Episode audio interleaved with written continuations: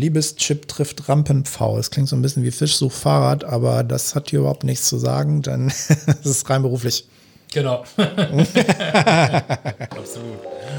Ja, und mehr darüber, wie Christian Emschemeyer sich in der Öffentlichkeit zeigt und was du davon lernen kannst, gibt's gleich. Ausgesprochen ausgetrunken. Der Podcast für souveränes Auftreten mit dem Rampen-V. Mein Name ist Dr. Thomas Kukulis, ich bin der Rampen-V und heute zu Gast Christian Hemschemeyer, Mr. Liebeschip. Yeah. Herrlich, er ist wieder da und es ist immer eine Freude, mit dir tiefgreifende berufliche Gespräche Ja, zu führen. Ja, ja, ja, ja. So. Ja, Ja. Die Sendung heißt ausgesprochen, ausgetrunken. Und weil mir gerade danach ist und weil ich sehe, dass dein Glas fast leer ist, machen wir jetzt direkt mal mit den wichtigen Parts hier weiter. Weinerlich. So, und es gibt Nachschub. Es gibt Nachschub an gutem Wein. Wir trinken vom Weingut Bouillon, haben wir bei der letzten Sendung schon getrunken. Heute einen Pinot Grigio Feinherb. So, Danke sehr. klingt herrlich. gut. Ich finde, ich finde dieses Geräusch, wenn man Wein eingießt, Mhm. Unfassbar. das ist irgendwie so. Es gibt selten so schöne Geräusche, die einen so erfüllen wie das. Bei beruflich muss ich gerade denken, wie ich mal Teambuilding hatte fürs Finanzamt und dann hatten wir ein Gespräch vorher und hatten einen Beleg, Bewertungsbeleg erstellt mit äh, Besprechung fürs Finanzamt, fürs Finanzamt. Das fand ich irgendwie total lustig. Das ist ein bisschen so, ja. Cheers. Cheers. Herrlich, herrlich. Bewirtungsbeleg fürs Finanzamt mit dem Finanzamt oder mit dem Finanzamt fürs Finanzamt. Es ist, es ist ein Traum. Es ist Das großartig. Leben ist einfach crazy. Ja, du bist, wie lange bist du Psychotherapeut? Ähm, 21 Jahre jetzt. Ja. 21 Jahre. Gehen die Leute nicht manchmal auf den Sack? Natürlich. Provokante Frage am Anfang. Nein, natürlich nicht. Nein. Ja, jetzt nicht, also nicht unbedingt meine, also meine Klienten, naja, selten. Aber klar, hatten wir ja schon letztes Mal drüber gesprochen, wenn man natürlich auf YouTube unterwegs ist, so dieses, was man da so, also es ist kein, vielleicht denken ja manche so, YouTube wäre irgendwie so ein Ponyhof, Kindergeburtstag, wo sich alle total gut verstehen, das ist nicht so. Also YouTuber untereinander sind sich Spinnefeind und ähm, ja, und auch, sag mal, das ganze Kommentarwesen, da stehen einem wirklich so dermaßen die Haare zu Berge. Also man braucht wirklich ein mega dickes Fell da. Dekantiert. Das klingt spannend. Jetzt plauder mal aus dem Nähkästchen. Dekantier mal die Wahrheiten.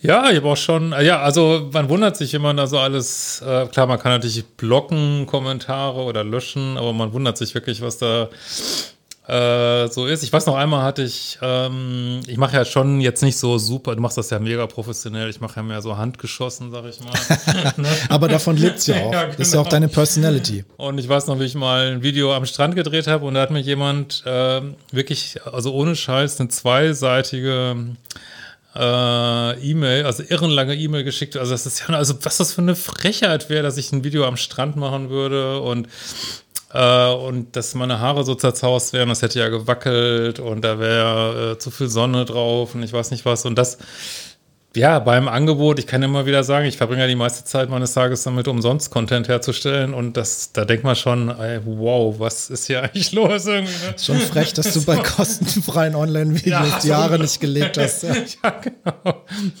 ja, ist eigentlich echt, es geht so nicht. Also eigentlich solltest du gebannt werden. Und wenn die Haare nicht liegen, dann. Ja, die hat wirklich geschrieben, ich habe ein Recht darauf, dass sie ihre Videos zu Hause drehen und zu Hause geschnitten werden. Und das ist schon, also, Ja, beim Friseur. Herrlich.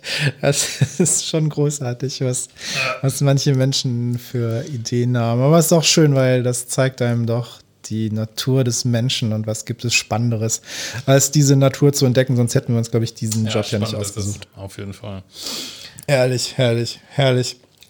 Sag mal, so in deiner Vergangenheit über 20 Jahre Paartherapie, Coaching für Menschen in Beziehungsfragen. Hast du auch mal Fälle gehabt, wo du gedacht hast, das wird nix? Ja, auf jeden Fall. Doch, das kommt gar nicht so selten vor. Also die meisten Leute, die kommen ja, also wenn man das mal mit einem Arzt vergleichen würde, dann kommen die Leute ja nicht mit, mit einer Grippe zum Arzt. Aber Grippe darf man heutzutage ja gar nicht mehr sagen, aber äh, mit einem Schnupfen zum Arzt, sondern wenn man das mal auf Paartherapie, das ist so, als wenn man äh, zum Arzt kommen würde, wenn man eigentlich schon irgendwie, weiß ich nicht, in die Palliativabteilung müsste, irgendwie so. Also Unheilbar. Also, also so, ja, so irgendwie. Im letzten Stadium, ne, da kommt, denkt man mal, okay, machen wir mal Paartherapie. Und äh, das ist natürlich, äh, ja, wenn dann so ein Konflikt natürlich schon, äh, weiß ich nicht, Jahre, Jahrzehnte besteht oder äh, nicht nur einmal fremdgegangen worden ist, sondern fünfmal und ähm, ja, da ist es manchmal so verkantet und natürlich kann, also ich bin eigentlich ein romantischer Mensch, also natürlich kann Liebe alles lösen, aber wenn man der Partner einen einfach immer wieder antriggert ohne Ende und man, weiß ich nicht, eine ganze Stunde braucht, um vielleicht einen Trigger mal zu verarbeiten und in der Zeit kommen schon fünf neue, dann äh, ja, muss man vielleicht irgendwann mal sagen. Also ich kann das natürlich für keinen Paar letztlich entscheiden, aber ich sage das schon, wenn ich sage, ich glaube, so richtig Zweck hat das hier nicht so, ne? Ja. Aber das, das ist jetzt ja auch eine spannende Situation im Hinblick auf souveränes Auftreten, weil dann sitzt du da in deinem Therapieraum und dann sitzt da so ein Paar, wo du merkst, okay, also ist jetzt eigentlich ganz gut, wenn die es lassen, weil wer weiß, was da in der Zukunft noch Schlimmes passieren könnte. Und wie bleibt man dann in dieser professionellen Rolle? Also das hat ja auch was mit souveränem Auftreten zu tun, mit einer Form von Fassung waren und trotzdem und gleichzeitig eben auch nicht nur trotzdem, sondern gerade in der Situation authentisch zu sein und ehrlich zu sein und das zu sagen, was die Leute wirklich weiterbringen. Wie machst du das? Na, die wollen ja keinen Roboter haben als Therapeuten, die wollen ja einen Mensch haben und ein Mensch hat äh, ist natürlich professionell jetzt in meinem Fall, aber hat eben auch Meinungen, Emotionen. Und äh, ja, ich versuche da ein Mensch zu bleiben und ich sage dann äh, vielleicht, Mensch, also ich erinnere mich an einen Fall mal, da habe ich dann auch gesagt, boah, ich glaube irgendwie, sie haben irgendwie überhaupt keinen Bock mehr aufeinander, ne? Hat das denn, also, das hat, da habe ich das Gefühl, das hat keinen Zweck. Und ähm, man muss es immer so ein bisschen sehen, dass natürlich, es ist deren, ist ja logisch, deren Entscheidung. Äh, ich sehe das immer so ein bisschen mehr wie, also fast wie eine Intervention, dass man das mal so reingibt. Und ich weiß noch, ein paar hatte ich mal, die haben, da habe ich das auch reingebracht und dann haben die gesagt, ja Mensch, da haben sie total recht. Und das also, und haben sich dann so mit Friel, Trara, innerhalb der Stunde noch getrennt und danke, dass du mit mir zusammen warst und schön und so und sind nach Hause gegangen und zum ersten Mal seit fünf Jahren wieder, äh, darf man das hier sagen, gevögelt irgendwie und waren auf einmal völlig verdutzt irgendwie so. Muss ja wieder piepen, glaube ich, ne? Ja, der Piep ist nicht mehr da, also so ein, so ein Abstiegsfick. Nee, aber das hat die dann so nahegebracht, da diese Wahrheit auszusprechen, so, ne, dass sie sich eigentlich gar nicht mehr verstehen, dass sie sich schon wieder verstanden haben darüber. Das ist so die das Coole so an Paartherapie, dass es halt äh, ist immer im, im, im Werden, ist immer im Prozess, kann immer wieder was Neues, Überraschendes rauskommen. So, ne? Geil, geil.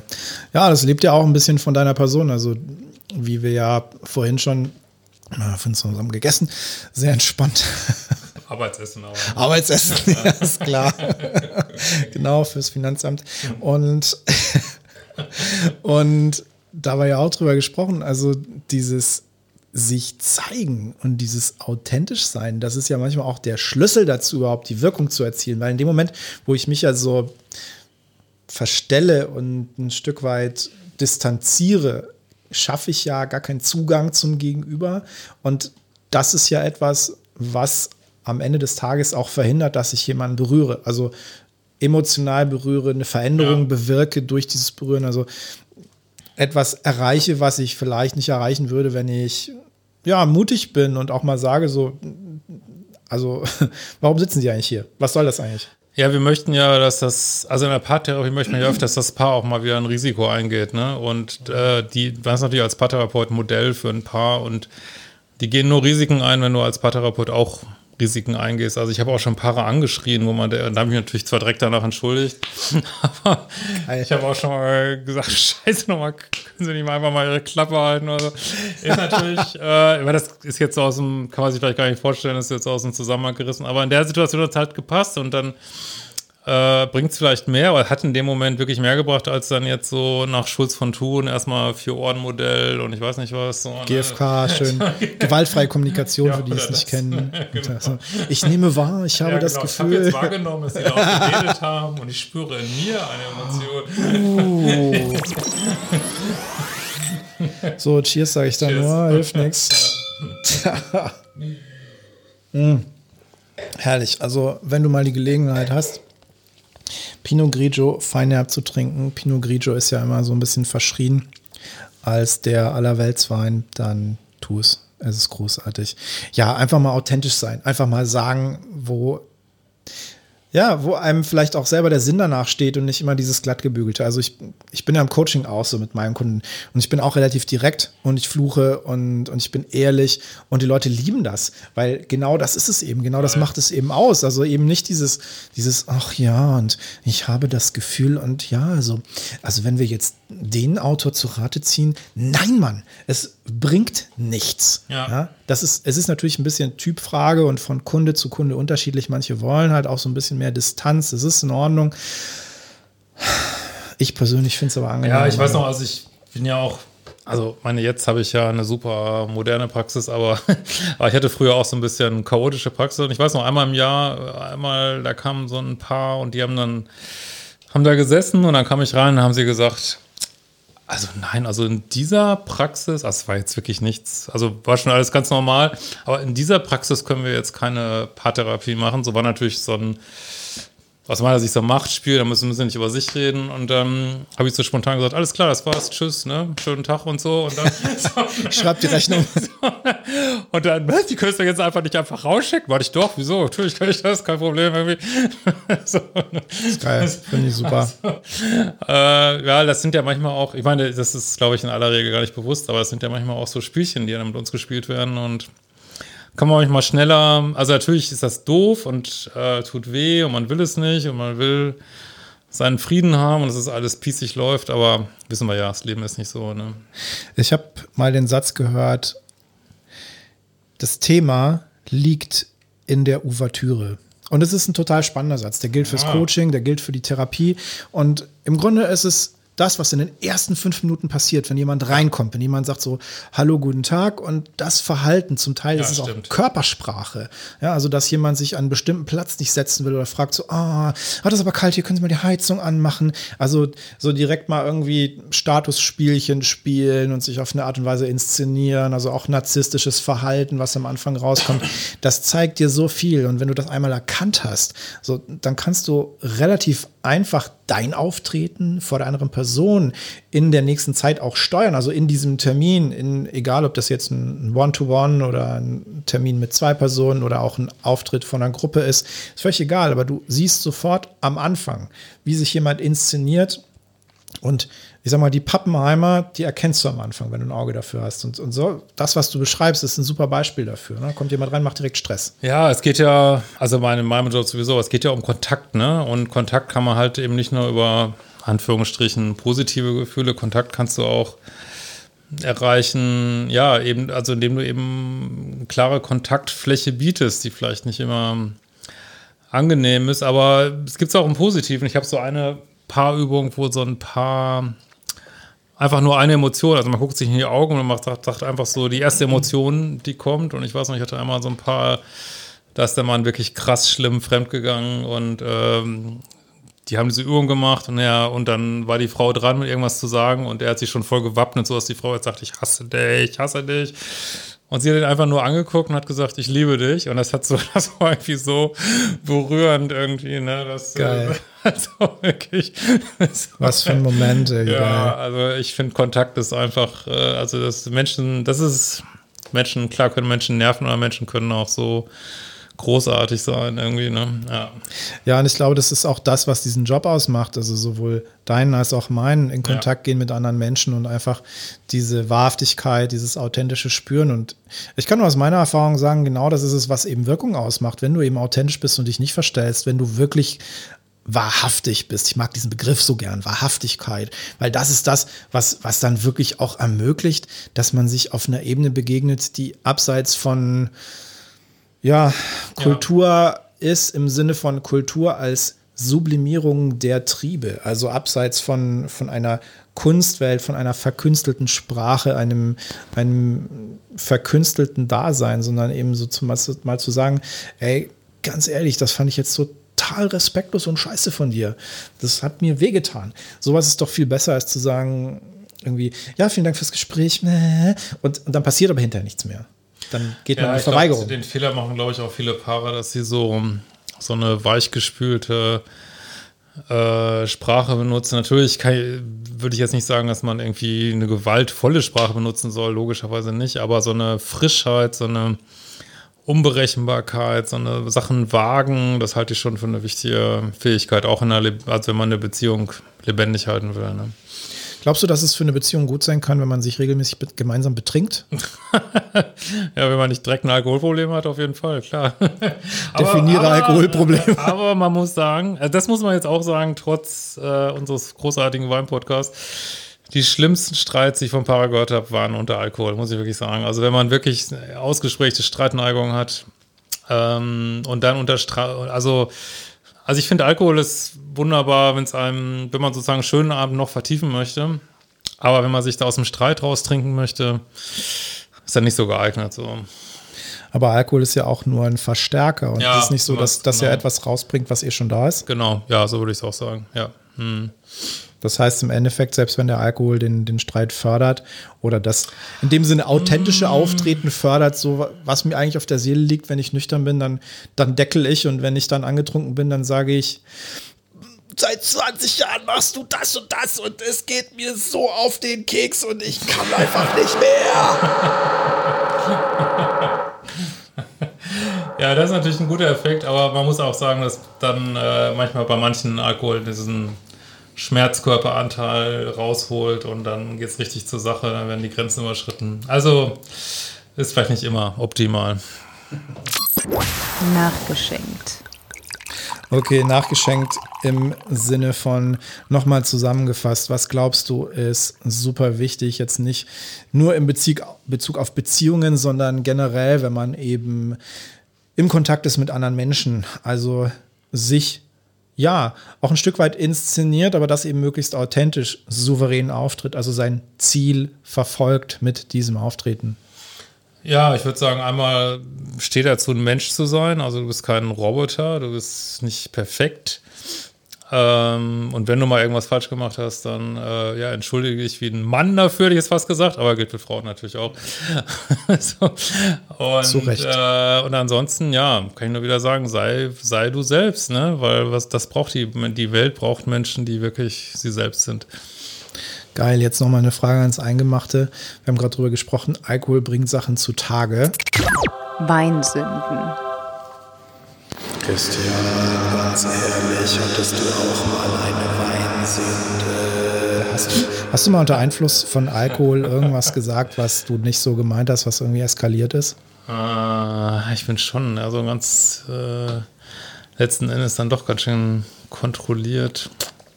Kopfmensch. ja. Ah, ich auch. ähm, nee, so richtig krass. Eigentlich nicht, muss ich ehrlich sagen, ja. Haben andere Menschen unter Einfluss von Alkohol ja. zu dir Dinge gesagt, die nicht so waren, wie sie eigentlich hätten sein sollen? Ja, natürlich gibt es das, äh, also unter Alkohol, dass dann schlimme Verfehlungen rauskommen, die man vielleicht immer geheim halten wollte. Klar, das habe ich schon erlebt. ja.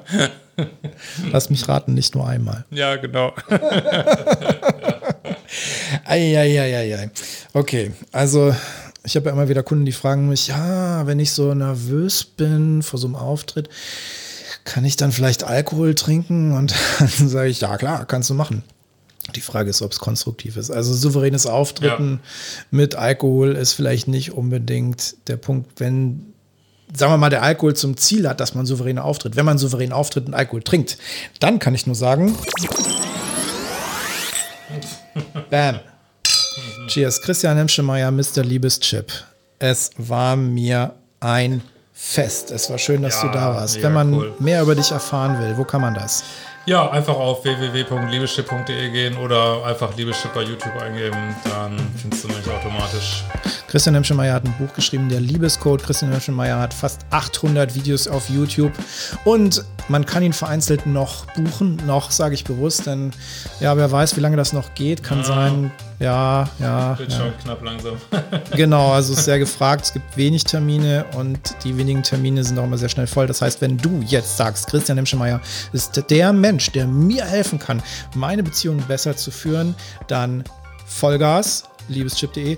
Yeah. Und wenn du sagst, dieser Podcast ist großartig, ist einfach the shit. Davon will ich mehr, dann jetzt auf Abonnieren klicken. Jetzt unbedingt abonnieren klicken, damit du nicht verpasst, wann die nächste Folge kommt. Und ich freue mich sehr, wenn du dabei bist beim nächsten Ausgesprochen Ausgetrunken. Mein Name ist Dr. Thomas Kokulis. Ich bin der Rampenv. Danke an Christian Hemschemeyer und Ich danke dir.